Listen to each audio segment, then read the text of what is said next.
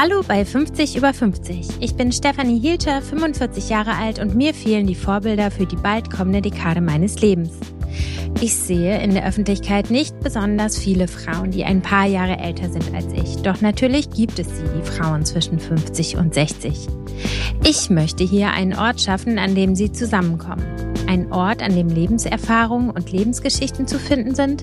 Ein Ort, an dem offen über Höhen und Tiefen und über die Herausforderungen, vor allem aber über die Chancen des Älterwerdens gesprochen wird. Ein Ort, aus dem wir alle etwas mitnehmen können für das eigene Leben. Ich habe Gäste aus ganz verschiedenen Bereichen eingeladen. Ich spreche mit Moderatorinnen und Schauspielerinnen, mit Autorinnen und Unternehmerinnen, mit Frauen aus Medizin, Wirtschaft, Sport und Politik. Sie alle gehen ihren ganz eigenen Weg und von ihnen allen können wir lernen. Katharina Ohana ist Philosophin und Psychologin. Sie ist auf einen wichtigen Bereich in unserem Leben spezialisiert, unsere Beziehungen. Wir reden darüber, warum enge Beziehungen gerade in der zweiten Lebenshälfte so wichtig sind und was wir dafür tun können, stabile Partnerschaften einzugehen. Wir sprechen über Traumabewältigung und die drei Säulen des Selbst. Ich hätte stundenlang mit Katharina sprechen können, vielleicht gehen wir nochmal in eine zweite Runde, aber jetzt erstmal viel Erkenntnisgewinn bei dem Gespräch mit Katharina Ohana. Wie hast du deinen 50. Geburtstag erlebt? Vielleicht so ein bisschen die zwei, drei Wochen davor und den Tag mhm. selbst und so die direkte Zeit danach. Ich kann mir vorstellen, dass das so ein Prozess ist, der viele Gefühle freisetzt. Also, ich war in Venedig mit meinem Mann, der hat mich sehr schön eingeladen in einem schönes Hotel und ich war zu der Zeit relativ krank gewesen, hatte wirklich stoppelkurze Haare, das weiß ich noch. Und das war so ein bisschen, also ich hatte andere Sorgen als das Älterwerden, dadurch, dass ich wirklich zwei, drei Jahre ziemlich mit der Gesundheit gekämpft habe. Jetzt ist es halbwegs besser geworden. Und das macht bei mir wahrscheinlich auch was aus. Dadurch, dass ich immer mit der Gesundheit gekämpft habe, ist es so eine Sache, dass das ablenkt, quasi von dem eigentlichen Prozess des Älterwerdens. Du bist immer mehr um deine Gesundheit besorgt, als dass du jetzt dir so Sorgen machen würdest über Falten oder irgendwas anderes. Ja, so. Mhm. Ja, also der, der, ganze Geburtstag war eigentlich begleitet davon, operiert zu werden und irgendwelche komischen Anwandlungen zu bekommen, die dann die Haare haben ausfallen lassen und so weiter. Ja. Magst du teilen, ja was du hattest? Ja, das ist ein bisschen komplex, würde weit führen. Ich habe eine Autoimmunerkrankung von Geburt an und die wurde ziemlich schlimm. Ab Mitte 40 war, war auch angesagt worden, schon von Kind an. Ich hatte mich deswegen auch lange darauf einstellen können, aber es ist dann trotzdem was anderes, wenn das so richtig losgeht. Meine Lunge wird vom Immunsystem angegriffen und äh, ich musste immer ziemlich diszipliniert leben. Und die haben so eine Hyperkortisonbehandlung gemacht. Gleichzeitig brechen dann quasi so erste Krebsstadien los, weil das Immunsystem so runtergefahren wird. Und das war auch der Fall. Die musste dann rausgenommen werden. Und es war zwar alles unter Beobachtung und so weiter unter Kontrolle. Aber durch diesen Medikamentenmix, den ich da bekommen habe, das war auch wiederum mit Ansage, sind dann die Haare ausgefallen. Und mir hat das komischerweise relativ wenig gemacht. Also gerade bei Leuten mit Krebs weiß ich das als Psychologin, dass dann wirklich die sehr kämpfen mit dem Aussehen. Aber meine Sorge war wirklich eher die Gesundheit, also das irgendwie im Griff zu halten. Und es war dann ich weiß noch, der Geburtstag selber war wunderschön, weil wir 15 Grad in Venedig hatten. Venedig war komplett leer. Es war direkt vor der Corona-Krise, also im mhm. Februar 20 bin ich 50 geworden und es war niemand mehr da. Venedig war mhm. leer. Ja. Mhm. Die Asiaten durften alle schon nicht mehr einreisen. Das war ganz komisch. Du bist straßenlang gelaufen. Ich kenne Venedig ganz gut und liebe diese Stadt. Ja. Und es war niemand da. Deswegen hatte das nochmal so ein, diesen morbiden Charakter in meinem Zustand. Es war, aber es war irgendwie so ein frühlingshaftes Wetter und ganz seltsam, wie in aus einer Zeit gefallen. So, das äh, weiß ich noch. Aber es war eigentlich wunderschön, das so zu erleben. Und ich bin jetzt hart gesotten mit der Krankheit. Ich kenne es wirklich mein Leben lang. Ich kann es noch immer allen sagen, auch die jetzt älter werden und die ersten Zipperlein bekommen. Meistens so in meinem Alter. Es geht dann auch mit Bandscheiben los bei den Leuten haltet euch fit. Also das ist eine ganz wichtige Sache für, für die eigene Selbstwahrnehmung und das Wohlbefinden ist eben die Gesundheit. Und jeder, der da gut dasteht, kann schon mal deswegen unheimlich froh sein. Ja. Und die anderen müssen kämpfen. Also hm. kommt dazu, ja, ist ein wichtiger Faktor sicher beim Älterwerden. Ja. Was tust du dafür, um fit zu bleiben? Hm. Oder was kannst du tun? Du bist ja sicherlich dann ein bisschen eingeschränkt. Hm. Ne? Interessanterweise wurde mir das als Kind immer gesagt, ich dürfte keinen Sport machen. Ich habe dann trotzdem angefangen und das war meine Rettung. Also ich mache bis heute, dadurch, dass mir 30 Prozent meiner Lunge mittlerweile fehlen, jeden Tag eine Stunde Sport, um den Sauerstoff im Körper zu bekommen. Also für mein Alter sozusagen wird mir vor allem von den Ärzten gesagt und für das, was ich habe, bin ich enorm fit. Ja, ich achte sehr stark auf die Ernährung, auch schon mein Leben lang. Also möglichst wenig Süßigkeiten, kein rotes Fleisch, solche Sachen. Das ist aber bei mir ein also Selbstverständnis. Dadurch, das ist so ein bisschen mit dem zunehmenden Alter merke ich, die anderen geraten in Schwierigkeiten, die ich schon lange kenne. Und ich habe mich ganz gut darauf eingestellt und das läuft für mich so nebenher. Ich muss da kein großes Bonbon in meiner Ernährung machen und ich weiß, ich brauche mal Ruhephasen. Ich hatte eine relativ schwere Covid-Infektion da drauf dann noch und dann Long-Covid und ich krieg mich dann schon irgendwie wieder hin mit Ruhe. Ich habe zum Glück einen Job, den ich liebe.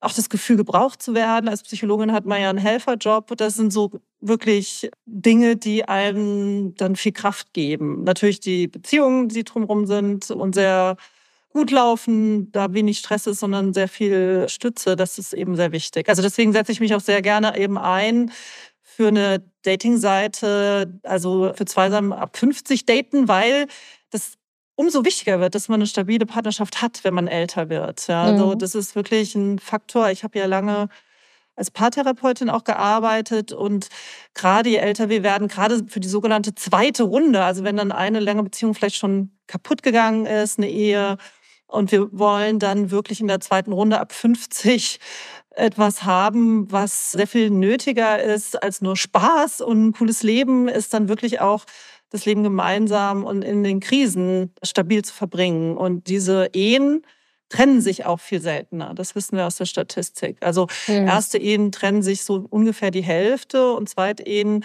halten zu drei Viertel, also zu 76 Prozent halten zweite Ehen. Mhm.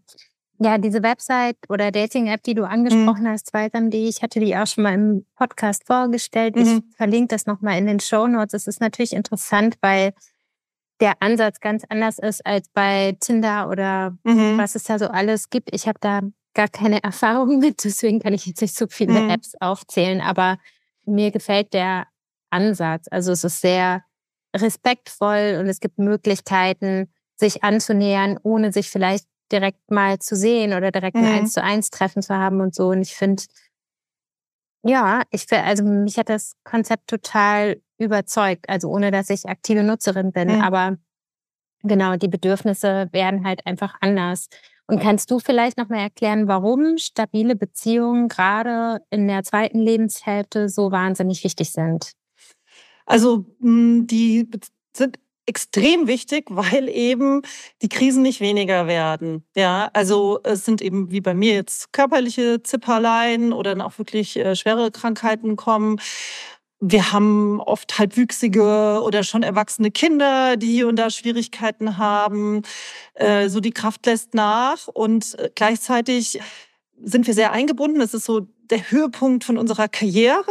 Ja, also der ist ja meistens so um die 50 und wir sind sehr eingespannt eben in den Beruf und die Eltern werden pflegebedürftiger, um die müssen wir uns kümmern. Da brauchen wir oft Hilfe eben auch und dafür brauchen wir jemanden, der uns einmal den Rücken frei hält oder auch stabilisiert, gegenseitig eben. Und wenn wir jung sind, wir haben auch noch so viel Zeit und so viel Möglichkeit und plötzlich schränken sich diese Möglichkeiten ein. Wir merken, dass das viele Türen zugegangen sind, die früher noch offen standen. Das ist einerseits befreiend auch. Also wir wissen einfach schon, wo es lang geht. Wir haben auch unheimlich viele Erfahrungen dadurch schon gesammelt. Und andererseits brauchen wir eben für das, was dann auch schwieriger werden kann, brauchen wir unbedingt jemanden, der zu uns hält. Dafür sind von der Evolution Beziehungen geschaffen worden. Wir sind Gruppenwesen als Menschen, Beziehungswesen und wir sind darauf ausgerichtet von unserer ganzen Evolution her, dass jemand uns hilft. Also die Gruppe ist ein Prinzip in der Evolution für ein besseres Überleben. Ja, gerade wenn es uns eben anfängt, schlechter zu gehen. Und das ist ab 50 häufiger der Fall. Kannst du vielleicht nochmal zusammenfassen, welche großen Themen auf uns zukommen in der zweiten Lebenshälfte? Mhm. Also die großen Themen sind die Auseinandersetzung mit der eigenen Sterblichkeit, die uns auf einmal über den Körper, der nicht mehr so fit ist oder nicht mehr so viel Kraft hat, der vielleicht eben Krankheiten bekommt.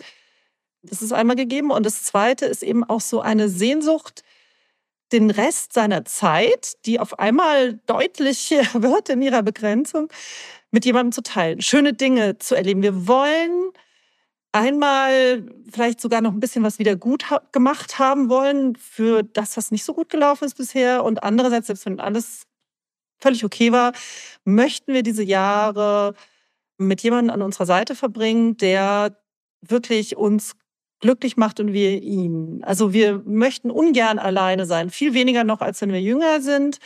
Allgemein will der Mensch nie gerne alleine sein, aber man braucht auch seine Freiräume, aber man möchte gerne jemanden an seiner Seite haben, mit dem man die schönen Sachen erleben kann. Und das sind so die beiden Themen, die auch zusammengehören, wenn man älter wird. Auf der anderen Seite gibt es aber gerade in dieser Lebensphase wahnsinnig viele Trennungen, ne? Ja, die sind so, eigentlich die meisten Trennungen finden so zwischen 40 und 50 statt. Ab 50 mhm. geht's eher so in die zweite Runde, also in diesem, wie mache ich denn jetzt weiter? Wie verbringe ich denn jetzt die nächsten 30 Jahre, die ich eben noch habe? Ja.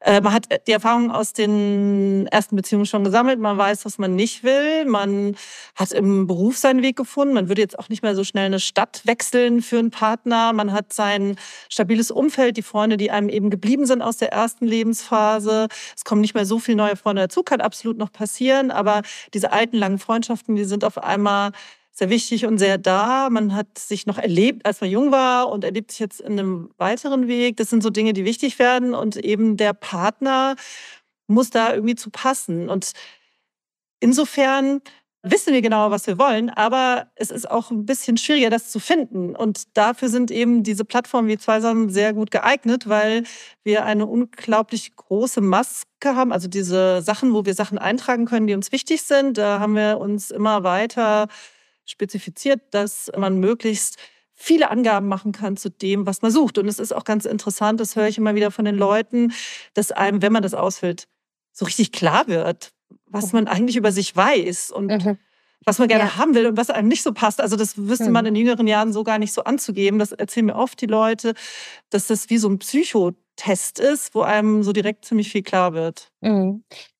Und wenn man jetzt in einer Beziehung ist und man mhm. ist irgendwie in einer Midlife-Crisis und man weiß nicht, wie sortiert man sich, wie sieht man die nächsten 30 Jahre, bleibe ich jetzt zusammen, bleibe ich nicht zusammen, gibt es da irgendwie Leitfäden, wie man es schafft, irgendwie mit der Person, mit mhm. der man ja eigentlich vorher auch glücklich war und durchs Leben gegangen ist, wie man da irgendwie zusammen nach vorne blicken kann, weil oft ist es ja auch so, dass die Krisen vielleicht zusammenfallen, ne? Also dass mhm. beide vielleicht gerade eine Krise haben, aber ganz unterschiedliche Themen.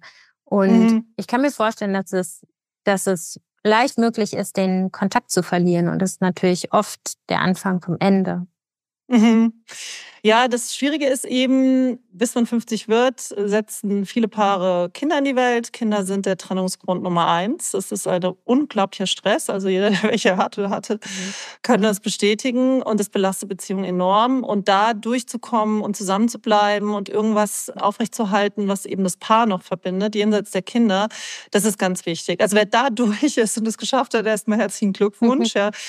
Dann haben wir, sind wir heute in einer Zeit, wo ständig noch dazu jetzt eben über die sozialen Netzwerke und über das Internet so ungefähr uns alles ja offen steht. Wir, so ungefähr, wieso sollte ich mich jetzt mit meinem Partner auseinandersetzen? Da draußen gibt's ja tausend interessante neue.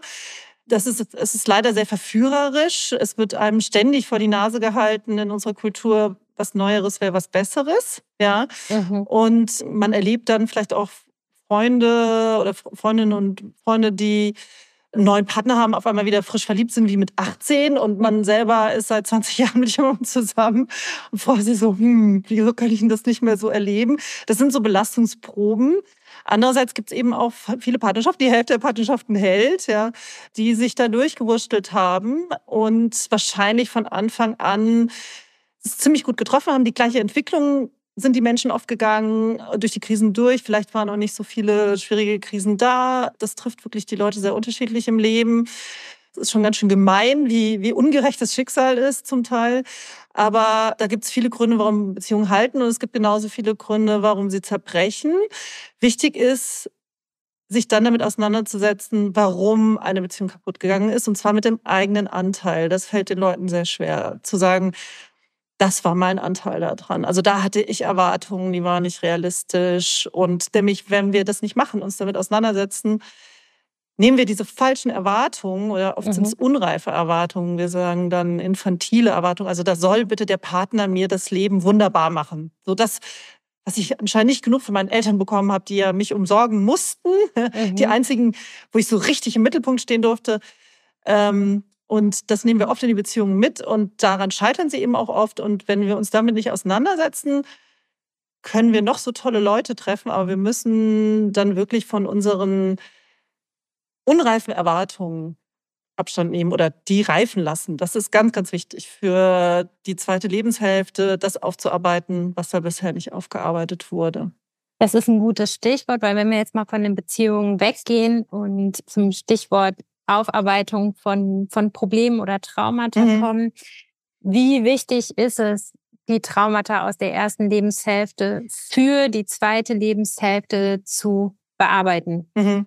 Es ist elementar, es ist super wichtig. Also Krisen geben uns die Möglichkeit, uns zu verändern und an die alten Muster ranzugehen. Also da, wir haben alle so unsere Prägungen aus der Kindheit wir werden mit so einem Selbstverständnis groß, so wie meine Eltern sich verhalten, ist das richtig, so lerne ich das und mein Verhalten ist richtig. Und dann mhm. merken wir irgendwann früher oder später, wir ecken hier an. Frauen merken es früher, Männer merken es später.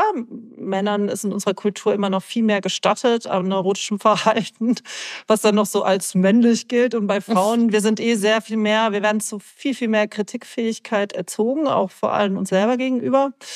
Und wir stellen uns eher in Frage, sind eher da bereit, ob wir uns denn wirklich ans Eingemachte setzen. Das ist so eine andere Frage. Frauen mogeln sich dann gerne durch und die bösen Männer, aber sie haben eben eigene Anteile, wo sie ihre Interessen deutlicher vertreten könnten, sich auch nicht so viel um die Anerkennung von anderen bemühen müssten.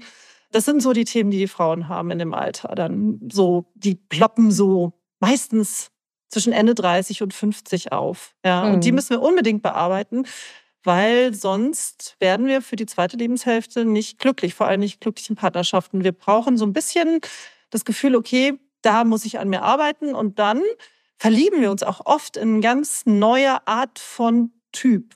Ja, wenn was ausgeheilt ist bei uns oder etwas gereift ist, ist der nächste Partner jemand, mit dem wir die alten Konflikte nicht mehr haben. Werbung.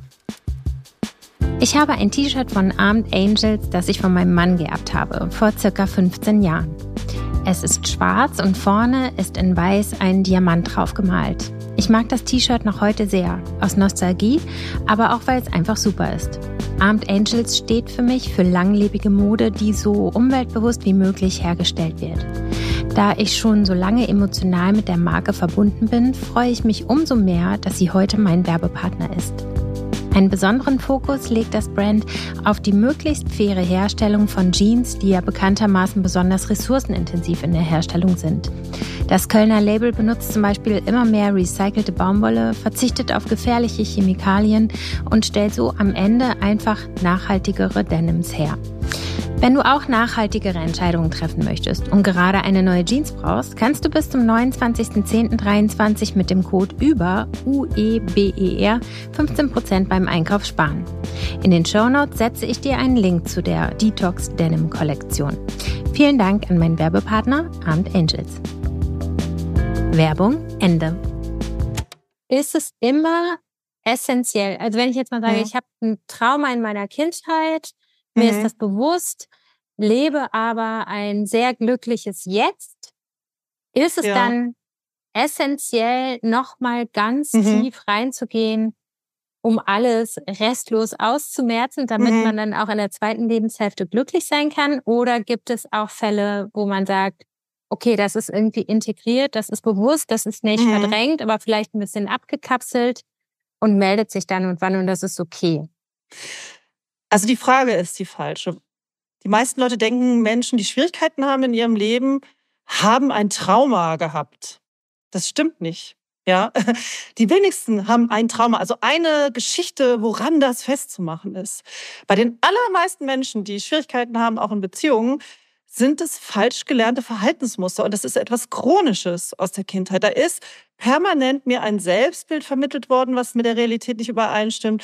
Ich habe eine gute Beziehungsfähigkeit nicht richtig gelernt, mit Zuhören, wahrnehmen, was dem anderen stört, meine eigene Meinung einbringen, gehört werden. Das hat, ist nicht gelernt worden. Konflikte aufzulösen ist nicht gelernt worden. Und das ist das, was Schwierigkeiten bringt. Nicht dieses eine Trauma, in dem man da in der einen Geschichte immer rumstochern kann und dann, also es gibt Menschen, die haben ein Trauma und dann lässt man es auch irgendwann mal ruhen, weil sie ansonsten perfekt zurückkommen. Also man muss auch überhaupt nicht mit Psychologie zu tun haben, wenn man glücklich ist, wenn man Beziehungen führen kann, wenn man Konflikte lösen kann, wenn man ein realistisches Selbstbild hat. Ja, das sind die drei Säulen des Selbst, nennen wir das.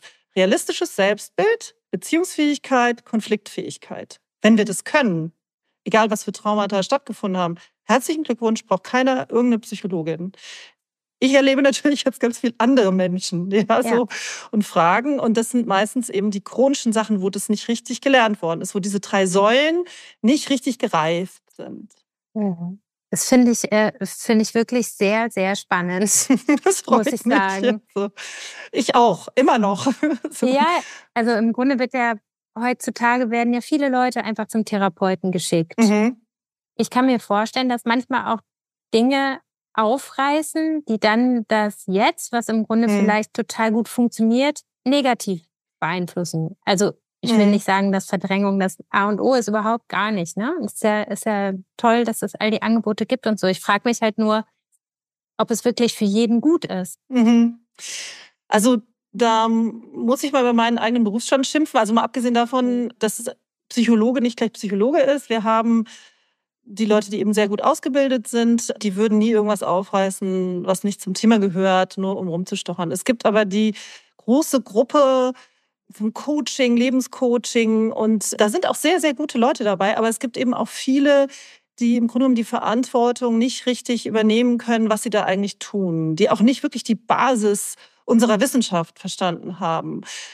Diejenigen, die sich wirklich Psychologen nennen und eine anerkannte Therapeutenausbildung haben, die haben ein Diplom, die haben nochmal drei Jahre, bisher war das so, jetzt ist es reformiert worden, aber Therapeutenausbildung drauf, die haben Eigentherapie drauf, also waren selber in der Therapie, um ihre Sachen aufzulösen, um das nicht auf die Patienten zu übertragen.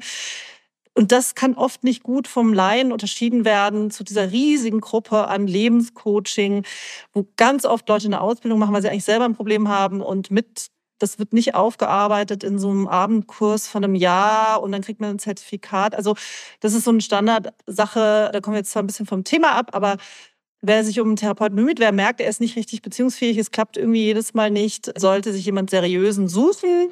Äh, Gibt es auch die Anlaufstellen von der deutschen Therapeutenvereinigung und sich jemanden suchen in der Nähe, wo das funktioniert. Ja, also das das ist das eine Thema. Und die, diejenigen, die es können, sozusagen, die da drin erfolgreich arbeiten, die können sehr viel bewirken. Also gerade auch in, in kürzeren Analysen mal festzustellen, wo jemand um es mal umgangssprachlich zu sagen, schräg drauf ist. Also wo er eine unrealistische Wahrnehmung von sich, von der Welt, wie Beziehungen zu laufen haben, was er sucht, hat. Und das kann man auflösen. Das geht äh, ziemlich gut. Also die, die es ordentlich gelernt haben, können das auch was jetzt immer mehr wird, also zumindest in meinem Umfeld, ich wohne in Berlin, sind so Körpertherapien, ne? dass man sagt, mhm. man muss vielleicht gar nicht immer alles durchsprechen, sondern Erfahrungen sitzen auch im Körper, die können irgendwie ausgeleitet werden oder mhm. bearbeitet mhm. werden, sodass sie besser integriert werden können. Was sagst du dazu? Also die Körpertherapie ist eine sehr anerkannte Therapieform, die ist aber oft wichtig und richtig bei körperlichen Traumata. Ja, also sowas wie sexuellen Missbrauch oder wie massives körperliches Mobbing oder so in der Schule, ja. Oder wirklich gewalttätige Eltern. Da wurde das bisher angewendet, weil gerade wenn wir sehr klein sind, wir haben das noch nicht mit dem Bewusstsein aufgenommen, sondern der Körper hat es im Unbewussten gespeichert und agiert es auch oft über den Körper aus. Also früher dachten wir, da ist der Geist und da ist der Körper. Wir wissen heute durch die Neuroforschung, das ist eins. Ja, wir agieren viel von unserer Psyche, von unserem Charakter körperlich aus. Ja? Und dafür ist Körpertherapie eigentlich da. So für die Selbstfindung oder um Hemmungen abzubauen, geht es auch noch. Also, aber es ist natürlich eher dann ein Lifestyle und nicht mehr irgendwas, was wirklich unter die Therapie fällt. Mhm. Ja, so, also für die Beziehungsfähigkeit, dafür jetzt eine glückliche Beziehung zu führen, muss oft erstmal uns wirklich bewusst klar werden, wo wir hängen. Also wo wir Vorstellungen haben von Beziehungen, die nicht umsetzbar sind, wo wir selber, was für ein Selbstbild wir haben überhaupt, wo das falsch gelernt worden ist, wie das falsch geprägt worden ist. Häufig machen wir dann schlechte Erfahrungen und kapseln uns mehr ab und dann schaukelt sich das so hoch. Und das mal zu verstehen, wie wir überhaupt in die Situation gekommen sind, das ist eben wichtig für die Beziehungsfähigkeit und was ich auch immer wieder höre, jetzt gerade äh, über die Seite Zweisam, ist einfach dieses sich anmelden auf der Seite und dann schon mal sich selber zu beschreiben, von mhm. sich selber ein Foto da einzustellen. Da werde ich oft nachgefragt, was für ein Foto soll ich einstellen, ja. Da merkt man schon, was haben die Leute für ein Selbstbild von sich? Also sie vergleichen sich natürlich. Wir leben in einer Kultur der absoluten Photoshop-Optimierung. Ja, wir, wir sind umgeben von von aufgepimpten Bildern und vergleichen uns ständig damit. Das macht es unbewusst. Wir sehen das ständig auf Werbeplakaten, ständig im Internet, ja, so. Und da schon mal darauf hinzuarbeiten, zu sagen, das bin ich und das reicht, wie ich bin. Noch dazu ja. ab 50. Ja, so, wir müssen das auch schon vorher oft genug wissen. Ja, so, ab 50 wird es eben auch ein objektives Bild von sich zu finden, ganz schwer. Und äh, häufig sage ich dann, fragt eure Kinder oder die Geschwister, die sind immer ziemlich ehrlich, aber auch freundlich irgendwie, die sind ja wohlgesonnen. Ja, so, das sind so, und da, wenn die Leute das alleine schon mal mitmachen, ist es wie so eine kleine äh, Selbstanalyse oder so eine Selbsttherapie. Und dann, welche Angaben mache ich? Ja, wir merken auf einmal, wie wir uns vergleichen mit einem irgendwie unbewussten rumwabern, Idealbild, wie wir sein müssten, um attraktiv zu sein, ja, so und wie weit wir das überhaupt nicht wollen oder wie weit wir uns gezwungen sehen und dann natürlich denken, mag mich überhaupt einer so wie ich bin. Mhm. Das, das Interessante ist, da draußen laufen alle rum, denen es so geht. Also ja. der anderen Seite gibt es genauso, ja. ja. Wenn man sich das mal klar macht, ja, so, ja. es geht ja auch nicht drum, das sage ich auch immer, irgendwie die Schönheitskönigin zu werden, die meisten Zuschriften zu bekommen oder der totale Hero, der jetzt irgendwie da die Puppen tanzen lässt, sondern es geht darum, den einen Menschen zu finden, der zu uns passt, ja, mit dem wir die zweite Lebenshälfte. Es muss nur einer passen. also, das stimmt. Das, das ist halt auch was, was die Leute, es geht jetzt nicht um einen Wettbewerb. Es geht darum, mhm. jemanden zu finden, der zu mir passt. Das ist mhm. sehr wichtig. Und dazu brauchst du eben so ein bisschen diese Selbstanalyse und Selbsterfahrung und auch bei Dates, das erzählen mir die Leute auch immer sehr gerne. Ich sage mal, trefft euch erstmal mittags zum Kaffee trinken. Ja, weil mhm. so ein Abend kann sehr lang werden, wenn es nicht passt. Setzt euch hin, am Tag sind wir auch andere Menschen als abends, ja. Mhm. Und dann, das ist für Frauen ganz interessant, wenn es euch nicht passt, dürft ihr euch höflich verabschieden nach diesem Kaffee und sagen, du weißt du, für mich passt das nicht. Das können Frauen ganz, ganz schwer. Ja. ja. Männer können es besser, aber auch wirklich dieses, gerade von meiner Generation eben diese Grenzen zu setzen. Wir müssen ja nicht unhöflich werden, ja, aber wir fühlen uns immer so verpflichtet. Wir wollen die anderen nicht kränken, aber wenn es nun mal nicht passt, passt nicht. Ich würde den anderen nur hinhalten und auch selbst wenn der jetzt dann traurig und enttäuscht ist oder wenn er unhöflich wird. Wir können sagen, du, weißt du, alleine dadurch, dass du jetzt schon so komisch bist, bin ich froh, geh deiner Wege, ich wünsche dir alles Gute. Also das mhm. zu können, das einmal umzusetzen, ja, mhm. dann aber eben genauso, wenn es passt. Diese Aufregung, dass man auf einmal merkt, okay, das ist jetzt völlig egal, ich fühle mich genauso wieder wie 18, ich bin genauso aufgeregt, ja, und der andere eben auch, wenn das zurückkommt. Das sind Erfahrungen, da kriege ich immer von berichtet, von den über 50-Jährigen, das sind massiv also wirklich so therapeutische Selbsterfahrungen schon fast oft, ja.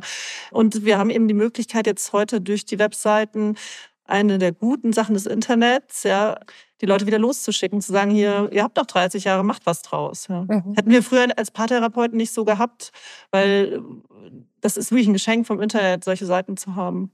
Mhm. Ich würde ganz gerne auf die Wechseljahre zu sprechen kommen und mhm und dich mal fragen, wie du die Wahrnehmung der Wechseljahre in der mhm. Psychologie siehst oder welche mhm. Rolle spielen die Wechseljahre in der Psychologie? Erstmal vorab, Wechseljahre haben Männer und Frauen. Mhm. Ähm, setzt sich so langsam auch durch. Ja. Bei Frauen wird es halt eben deutlicher, weil es eben bestimmte körperliche Merkmale gibt, die unangenehm sind, mit Schwitzen und Bauchschmerzen und Schlappheit. Dann gibt es immer die große Entscheidung, nehme ich Hormone oder nicht. Ja, hängt sehr stark vom individuellen Körper ab, kann aber sehr auf die Psyche schlagen, wenn wir zu wenig Hormone haben. Also es ist halt immer die Gefahr des Krebses, aber die ist auch sehr, sehr gering. Ich habe mich da unlängst auch nochmal von meiner Frauenärztin aufklären lassen. Es ist wirklich hochindividuell. Auch wie fit wir sind, wie der Körper sonst äh, funktioniert, wie die Hormone. Jeder, jedes Hormonbild ist komplett anders. Es ist hochindividuell. Ja. Das muss jemand für sich entscheiden. Das ist auch so eine Sache, wo wir in so eine Eigenverantwortung geworfen werden im Umgang mit den Wechseljahren. Und andererseits erzählen mir aber auch viele Frauen, sie werden irgendwie gelassener. Ja, so, also das ist so, ich meine, keine von uns hat gerne einmal im Monat diesen Ärger gehabt. Ja, ich kenne niemanden. Und vielleicht hört es ja doch irgendwann auf und das kann ja auch ein Geschenk sein, ja, wenn man sich ansonsten ganz gut und fit fühlt. Ja. Mhm. Viele kämpfen mit dem Gewicht natürlich, aber Bewegung ist immer gut. Also das Einzige, was hilft, ist Bewegung. Und äh, die ist aber auch sonst nicht nur wegen der Hormone äh, oder dem Körpergewicht gut, sondern einfach für das ganze Lebensgefühl. Ja das ist, sind so die Themen bei den Frauen. Bei den Männern, die arbeiten oft dagegen. Das nennt sich dann quasi Midlife Crisis und plötzlich fangen sie an, Marathon zu laufen, um sich noch was zu beweisen. Gründen mit anderen Männern gleichen Alters Sportgruppen und fahren mit dem E-Bike über die Alpen. Das habe ich ja auch im Freundeskreis hier in München viel die tun sich fast schwerer noch damit. Für uns ist es so klar, das kommt irgendwann. Wir kriegen so Ansagen von der Frauenärztin. Ja. Mhm. Und bei den Männern ist dann so plötzlich, also viele Frauen berichten mir auch, ich muss meinen Mann jetzt mal anmelden für die Vorsorge, der will das nicht. Männer dürfen nicht sterblich sein, sie dürfen nicht altern. Die haben ein ganz anderes Thema damit. Ja. Müssen sich dann aber auch dran gewöhnen, dass eben die Vorsorge dann besser ist. Spätestens wenn der Erste im Freundeskreis äh, ernsthaft krank wird, gewöhnen sich dann auch dran und wir müssen uns alle damit auseinandersetzen. Wir kriegen dafür die Erfahrungen, die wir schon hatten. Ja, also das ist eben auch so eine Sache, diese viele Erfahrungen, die wir gesammelt haben, wenn ich jetzt auf 20-Jährige, 25-Jährige blicke, wenn ich mit denen beruflich zu tun habe, so an der Uni oder so, dann denke ich mir manchmal, wow, ich bin so froh, dass ich schon so viel vom Leben mhm. weiß. Das ist so, also die müssen ihre eigenen Fehler machen und irgendwann sagen die das dann wahrscheinlich genauso. Ich habe es damals gehasst, wenn man mir das gesagt hat, aber es ist wirklich so, meine Güte, ich will meine Erfahrung nicht missen. Ja, alleine was ich erreicht habe beruflich, ja, so und das geht eben vielen, vielen Menschen so zu sagen, gut, wir haben auch was dafür bekommen. Wir werden zwar jetzt körperlich nicht mehr so unangreifbar sein, aber wir haben einfach gewonnen und die meisten Menschen reifen ja auch so vor sich hin und äh, kennen sich ein bisschen aus im Leben und das ist eben das Gute, was man dafür bekommt. Haben die Wechseljahre in deiner Ausbildung, in deinem Psychologiestudium eine Rolle gespielt? Wurdet ihr darauf vorbereitet, mhm. mit den Problemen in der Lebensmitte äh, eurer Patienten mhm. gut umzugehen? Gar nicht damals, muss ich sagen. Also ich habe in den 90ern studiert und äh, das war kein Thema. Nicht in der Psychologie. Ich habe hauptsächlich in Frankfurt studiert, ein bisschen in Berlin noch selbst äh, als ich nochmal an die Uni jetzt gegangen bin in Wien, ist es auch, also es kommt jetzt so als Thema auf. Es gibt jetzt, glaube ich, so eine erste Professur dazu. Früher war es eher so ein Anlass für Witze, die Wechseljahre oder die Midlife Crisis, wie es dann so ungefähr ab so den Ende der 90er bekam das dann dieses typische englische Wort. Ja. Das war eher ein Anlass, das nicht wissenschaftlich ernst zu nehmen. Heute ist es anders. Jetzt wird es hm. mittlerweile sehr ernst genommen, liegt auch dran, dass wir heute was anderes vom Leben erwarten. Wir haben dann eben noch 30 Jahre. Meine, ja. von meinen, die Erziehung meiner Mutter war noch eine andere. Man trug ja nur noch schwarz, zog sich zurück und wurde auch nicht mehr gesehen. Die heutigen Frauen sind dann teilweise mitten in der Karriere oder fangen was ganz Neues an nach den Kindern. Ja, und wir haben da einen ganz anderen Anspruch ans Leben heute eben. Ja, mhm. und wir haben eben auch eine Medizin, die uns noch 30 Jahre mindestens leben lässt, wenn mhm. wir in der, wenn wir die Wechseljahre haben. Ja. Hast du ein Bild von dir in zehn Jahren? Wie wirst du mit 63 sein? Was machst mhm. du dann? Also ich hatte glücklicherweise noch nie so Bilder von mir. Äh, ich habe mir nie Gedanken gemacht, wie ich 30, 40, 50, 60 sein werde. Hat teilweise sicher auch mit meiner Krankheit zu tun, weil das so im Fokus stand, Hauptsache ich lebe noch. Ja, so. Mhm. Aber dieser schöne Spruch, das Leben findet statt, während wir uns darüber Gedanken machen, den habe ich sehr ernst genommen, weil es sind so viele Sachen in meinem Leben passiert und ich höre das auch von vielen anderen Menschen, mit denen ich sowas von nicht gerechnet habe. Ja. Früher gab es ja so bei Vorstellungsgesprächen diese Frage, wo sehen Sie sich in fünf Jahren? Ich finde, die gehört verboten. Mittlerweile ist sie, glaube ich, auch schon verboten. Die ist völlig sinnlos. Das hat immer noch so ein bisschen diesen Duktus von wir, der Verstandesmensch, der seinen Plan macht und das Leben kontrolliert. Und das ist sowas von hinfällig. Also spätestens nach den ganzen globalen Krisen, die wir jetzt haben, wissen wir, dass das komplett Blödsinn war. Es hat uns quasi in die Krisen reingetrieben, dass wir immer dachten, wir sind ja so toll als Menschen, wir können alles kontrollieren. Ja, wir werden alle problemlos sein und werden alles verstanden haben. mich hat das Leben gelernt, da bescheidener zu sein und das hinzunehmen, was kommt. Ich muss mich dann darauf einlassen, wenn es kommt, und zwar richtig. Man kann den Sachen nicht entgehen, man kann sie nicht verdrängen, man kann sie sich nicht schönreden, man muss sie auf die Zwölf angehen und dann irgendeine Lösung finden und da durchgehen. Und je älter wir werden, umso besser können wir das, weil wir es eben schon ein paar Mal gemacht haben. Ich würde zum Schluss ganz gerne noch wissen, also du hast ja zwei große Bereiche gesagt, also wie man, dass man sich körperlich fit halten soll und dass mhm. man seine Lebensthemen aufarbeiten soll, wenn sie einen im Hier und Jetzt beeinflussen. Aber hast du vielleicht, um so einen positiven Ausblick nochmal zu geben, vielleicht so ein paar Tipps und Kniffe, wie kann ich mein mhm. Mindset verändern? Was ist die richtige Einstellung, wenn ich jetzt zum Beispiel heute meinen 50. Geburtstag habe? Mhm. Wie gucke ich nach vorne, dass es mir gut geht in den nächsten mhm. Jahren? Grundsätzlich, was so das Zentrale ist, das Wichtigste ist, ist die Selbstehrlichkeit. Ja, wirklich sich anzugucken, was einem wirklich möglich ist und was nicht und auch seinen Frieden damit zu schließen, wenn Dinge nicht möglich sind. Mhm. Das fällt direkt zusammen mit dem Erwartungen, die werden in unserer Kultur sehr hochgeschraubt, weil man viel Geld mit verdienen kann und eben Erwartungen zu haben, die realistisch sind.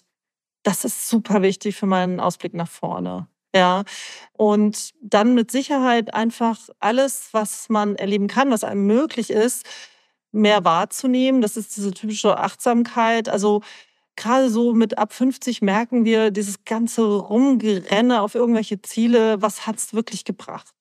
Ja, was ist wichtig? Da kommen wir spätestens mit 50 drauf, sind eben die guten Beziehungen und dass es uns halbwegs gut geht und dass wir möglichst halbwegs in gesicherten, finanziell gesicherten Verhältnissen leben, dass die Menschen, die uns wichtig sind, dass es denen gut geht. Ja, das sind die wichtigen Sachen und das sollten wir genießen. Ja, und was ganz wichtig ist für Frauen, aber auch für Männer, ist eben sich nicht ständig vergleichen. Also wir sind umgeben davon mit Menschen, die angeblich mehr Erfolg haben, mehr geschafft haben und tausendmal besser aussehen und andere Möglichkeiten haben, auch weil sie jünger sind und heute andere Möglichkeiten da sind. Aber dafür sind viele Möglichkeiten nicht mehr da, die wir noch hatten. Ja. Also wir über 50-Jährigen. Und mhm. das sind so Dinge, dieser permanente Vergleich, bitte vergleicht euch nicht. Ja. So, also ich würde diese Frage nach, wo sehe ich mich in der Zukunft oder wie blicke ich in die Zukunft, schon austauschen damit, wie, wie blicke ich auf mich jetzt?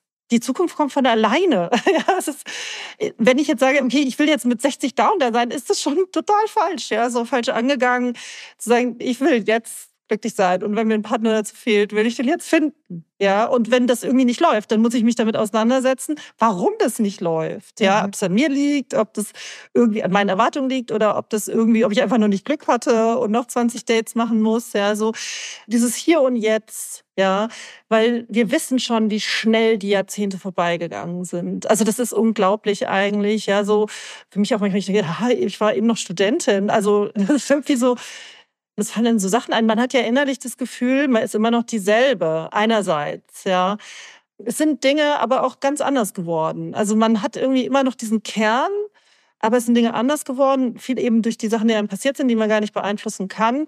Und da sich mehr drauf einzulassen. Also sich immer auf das Jetzt voll einzulassen, weil irgendwann werden wir von alleine 60, sofern wir glücklicherweise vorher nicht sterben. Ja, so, aber das reicht schon, im Jetzt die Sachen anzugehen. Ja, so, weil dann ist man irgendwann 60 und hat was davon gehabt. Ja, also ich würde nicht mehr auf Ziele hinarbeiten, definitiv nicht mehr. Ja, so, also wenn Sachen gibt, ich habe äh, also traurigerweise gerade im Juni eine gute Freundin verloren an Krebs, die gestorben ist. Ja, die war so alt wie ich und interessanterweise, äh, als die Diagnose kam vor einem Jahr, haben wir natürlich da gesessen und uns überlegt, was will sie noch machen, was will sie noch erleben? Und sie war jemand, sie war auch noch eine Kollegin von mir, eine Psychologin, ja. Und interessanterweise, sie wollte nichts mehr machen. Also für sie war das rund. Sie ist mit einer unglaublichen würde und Grandezza gestorben, weil sie eigentlich, die war immer jemand, der sehr im Jetzt, die nicht zu hohe Erwartungen hatte, die ihren Beruf geliebt hat, ja. Die konnte trotz des noch jungen Alters gut gehen. Ja, das, das war für mich ein unfassbares Erlebnis, sie begleiten zu können dabei und sich zu sagen, wow, also da hätte ich viele andere mit hadern sehen, aber dadurch, dass sie immer so ein Jetzt-Mensch war, ja, war das wirklich, es kann uns jederzeit treffen und dann am besten in so einem Zustand. Ja, also das wird einem sehr klar mit 50, würde ich sagen. Ja, und deswegen ist es eben auch so wichtig, eine gute Partnerschaft zu haben, Leute, die dann bei einem sind, was immer passiert, ja, so und das Gefühl zu haben, ich habe ein erfülltes Leben. Es ist okay, wie es ist. Und da können wir jede Sekunde mit anfangen. Schönes Schlusswort. Ja, gut. Katharina, ich danke ja. dir sehr ähm, mhm. für deine Zeit, dass du das alles mit uns geteilt hast. Vielen lieben Dank und alles Gute für dich. Danke für deine tollen Fragen. Na klar.